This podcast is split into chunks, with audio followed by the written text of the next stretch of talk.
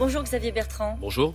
C'est la fin de, euh, du masque, levée de bon nombre de restrictions, euh, fin du port du max, excepté dans les transports et à l'hôpital. Est-ce que vous le vivez comme une libération ou avec la crainte que ça ne soit un peu trop tôt? Libération, oui. Je l'ai vu ce matin en rentrant dans un commerce. On a encore le réflexe avec ou sans masque, c'est sans masque, mais il faut faire attention. Je vois autour de moi des proches, des très proches, qui ont été euh, positifs au Covid cette semaine. Les pharmaciens disent qu'il y a aujourd'hui dans les tests beaucoup de cas positifs. Donc on a le droit quand même de garder un certain nombre de gestes barrières et d'être très vigilant et que le gouvernement nous dise en toute transparence où on en est exactement dans les nouveaux cas, parce qu'il y a des, milliers, des dizaines de milliers de nouveaux cas quand même. Est-ce que la gestion de la crise du Covid est à mettre au débit de l'exécutif, à l'heure du bilan, à l'heure où on enlève le masque? On a le droit de ne pas avoir la mémoire courte, notamment sur ces fameux masques. Vous savez, c'était inutile, paraît-il. On ne savait pas les porter. Maintenant, l'important, c'est qu'il y ait clairement une enquête qui soit faite ensuite pour savoir comment on peut améliorer l'état de préparation du pays à chaque fois. Et puis aussi, il y a un maître mot pour tout, c'est anticiper. Maintenant, il n'y a aucun pays qui a été exemplaire dans la gestion de la Covid. Mais encore une fois, la transparence, et l'anticipation, c'est bien. Alors, vous avez forcément vu ces images hein, des violences qui se poursuivent en Corse depuis l'agression d'Ivan Colonna avec des manifestants contre l'État français assassin. Voilà euh, le mot d'ordre de ces, de ces émeutes. Qu'attendez-vous du gouvernement? Quand on aime profondément la Corse et les Corses, comme c'est le cas pour moi depuis bien longtemps, ces images font mal. Il faut, ce que je veux dire, je ne sais pas si ce sera ressenti sur les, par les manifestants, il faut que ces violences s'arrêtent. Il faut qu'elles s'arrêtent. Ils disent s'il n'y a pas de violence, on ne nous entend pas. C'est ce qu'on a entendu dans les cortèges. Non, il faut qu'elles s'arrêtent, ces violences. Mais il faut aussi qu'il y ait un dialogue qui s'établisse. Maintenant, tout de suite. Il y a eu beaucoup de retard dans la gestion du dossier Corse et surtout il y a un manque de culture de la part du chef de l'État sortant, de la part du gouvernement vis-à-vis de la Corse. Ça veut dire quoi, manque de Il faut les respecter. Quand vous pensez qu'aujourd'hui, le ministre de l'Intérieur va y aller hmm. ces jours-ci, il a raison d'y aller ces jours-ci. Ça fait cinq ans qu'ils sont au pouvoir. Ça fait cinq ans qu'il y a eu des atermoiements de la part de l'État dans le dossier Corse. Cela, euh, encore une fois, ne légitime aucune violence, jamais, nulle part, mais il est temps d'avoir un dialogue respectueux avec la Corse et avec les Corses ce qui n'a pas été le cas. Alors effectivement, Gérald Darmanin va y aller hein, deux jours pour ouvrir un, cycle de discussion sur l'avenir institutionnel de la Corse. C'est ça le sujet? Oui, il y a la question institutionnelle, mais il n'y a pas que ça. Il y a la question économique, il y a la question euh, euh, des détenus, bien évidemment, et il y a aussi euh, la question de l'avenir de la Corse. D'un point de vue institutionnel, vous le savez, Valérie Pécresse a fait des propositions très claires pour l'avenir de la Corse, mais encore une fois, la réponse, elle est l'avenir pour ces jeunes l'emploi, les perspectives de vivre sur l'île, les perspectives de développement sur la Corse. Donc le Premier ministre qui a tenté l'apaisement, nous voulons la au rapprochement des deux autres membres du commando Erignac, ça suffira pas. C'est ça que vous laissez entendre ce matin Avec une commission qui devait se réunir depuis des mois et des mois, qui ne s'est pas réunie. Qui en est responsable L'exécutif? Mais encore une fois, les violences, elles doivent cesser. Alors, il reste moins d'un mois euh, de campagne, Xavier Bertrand, sur fond de guerre en Ukraine. Est-ce que vous craignez qu'on ne rentre jamais dans cette campagne? C'est la crainte et c'est le souhait de M. Macron. Ah, s'il pouvait se passer de l'élection, lui, il s'en passerait. Parce que dans une démocratie, il faut de la confrontation, de la confrontation d'idées, que les Français puissent se faire leur opinion. Le 10 et le 24 avril, ce n'est pas un référendum pour ou contre la guerre. Personne ne la souhaite. Tout le monde veut que ça s'arrête. Tout le monde veut que cette guerre, voulue par M. Poutine, on y mette un terme le plus rapidement possible. Mais les 10 et 24 avril, on va choisir qui va diriger le pays pendant les cinq ans qui viennent. Et moi, je n'ai pas envie, comme une majorité de Français, que l'on revive le même quinquennat avec la même personne à l'Élysée. Ça a été Il a une alternative dans le contexte dans lequel nous sommes aujourd'hui, euh, de gestion euh, effectivement de, de, la guerre dont vous parlez à l'instant, au moment même où la France assume la présidence de l'Union européenne. Il a la possibilité de faire davantage campagne, d'assumer davantage la confrontation? Évidemment. Mais évidemment, il y a quatre semaines.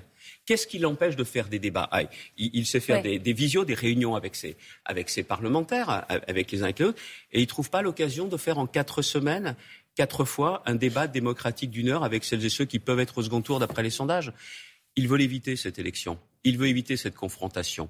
Et là, on, Ça sous-entendrait qu'il y a une part d'instrumentalisation euh, d'un conflit qui fait des victimes civiles, vous iriez jusque-là? Non, il y a deux choses différentes. Ça, je laisse ça aux extrêmes. La seule chose qu'il faut bien savoir, c'est que la confrontation, elle est nécessaire. Monsieur Macron, il veut une sorte de prolongation. C'est pas ça la démocratie.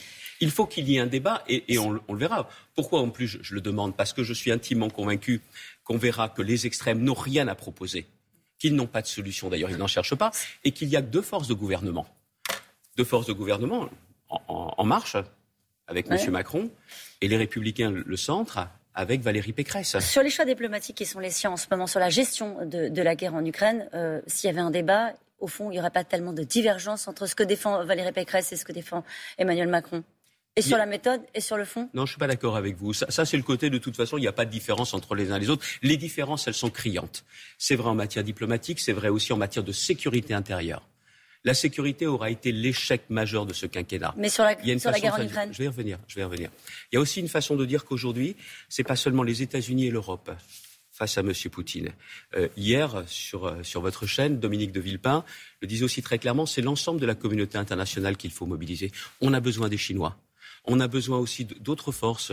Je pense, je pense à Israël, je pense également à la Turquie, qui peuvent jouer un rôle pour faire bouger M. Poutine pour le faire reculer et, déjà. garantir sa souveraineté. le font déjà. Il faut qu'il y ait une mobilisation internationale.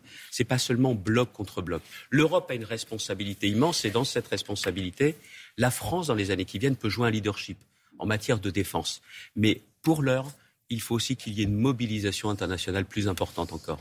Alors la question du, pouvoir d'achat, on l'a vu dans le journal de cette heure reprend naturellement de la vigueur avec euh, cette crise qui fait flamber les carburants. Le gouvernement a annoncé une remise de 15 centimes dès le 1er avril euh, sur les carburants. La mesure coûtera 2 milliards. C'était indispensable. Euh, pourquoi 15 centimes seulement? On ne peut pas jouer l'opération transparence mmh. et d'expliquer depuis le début de la flambée du prix du pétrole de combien les caisses de l'État se sont remplies? Ça, c'est la transparence et le respect. Deuxièmement. Alors c'est quoi cette mesure? Pourquoi dans 15 jours? Pourquoi pas maintenant? Regardez, Leclerc, et d'ailleurs j'attends que les autres distributeurs fassent la même chose, n'a pas attendu pour dire c'est dès lundi. Pourquoi c'est 15 jours? Vous savez pourquoi? Parce que les 15 jours gagnés, ça permet au gouvernement de gratter 250 millions d'euros encore, qu'ils ne rendent pas aux Français. Et pourquoi ça s'arrête fin juillet? Juste avant les départs en vacances du mois d'août, c'est d'un mesquin. Mais tout ça, c'est comme le nez au milieu de la figure. C'est nécessaire pour aider les Français. Mais ils sont en permanence dans le calcul cynique. Ces gens-là, ils ont une calculatrice à la, place de la tête et à la place du cœur. Ils ne savant pas se mettre à la place des Français. Ce sont il ne faut pas avoir une calculatrice quand on gère les finances publiques. Il faut savoir compter, mais il faut savoir se mettre à la place des Français. Parce que quand vous allez aujourd'hui, vous faites votre plein. Pas depuis combien de temps ça leur est pas arrivé à eux. Quand vous voyez qu'avant, vous, ça a été 10 euros ou 20 euros qu'ont mis les gens, il faut bien se rendre compte que les 15 centimes, les Français vont les prendre. Mais ce n'est pas assez, c'est trop tard, parce que ça devrait commencer tout de suite. Si l'on veut en plus régler les questions de, pouvoir d'achat, ne racontons pas d'histoire. Ça se fera aussi par le travail, et Valérie Pécresse est la seule qui, entre la baisse des charges sur les salaires dès l'été, la seule avec le rachat des RTT, permet d'avoir des réponses concrètes. C'est la candidate de ceux qui n'ont plus rien au 15 du mois? Valérie Pécresse, oui, vraiment? Attendez, c'est la seule à le porter. Si je la soutiens, cette idée, mm. si je la soutiens comme je le fais, c'est parce que le quinquennat qui s'ouvre devra être le quinquennat des classes moyennes. Vous avez vu hier, dans le journal du dimanche, une enquête sur tous ces travailleurs de seconde ligne. Ceux qui travaillent, qu'on a aussi remerciés pendant la crise Covid et qui après sont les éternels, n'oubliez pas, avec nous. Euh, Valérie Pécresse n'est aujourd'hui, si on regarde les sondages, plus en situation d'être la candidate du second tour qui affronterait euh, quoi, quatre? Il reste quatre semaines. Oui. Et la moyenne des enquêtes pour être au second tour, c'est quatre points de retard c'est pas 40 points, ouais. c'est pas 10 points, c'est 4 points de retard. Moi, j'ai l'expérience des campagnes où, vous savez, c'est planté, c'est mort, c'est fini. C'est maintenant que ça joue? La dernière ligne droite, bien évidemment, la présentation du projet par Valérie Pécresse aujourd'hui.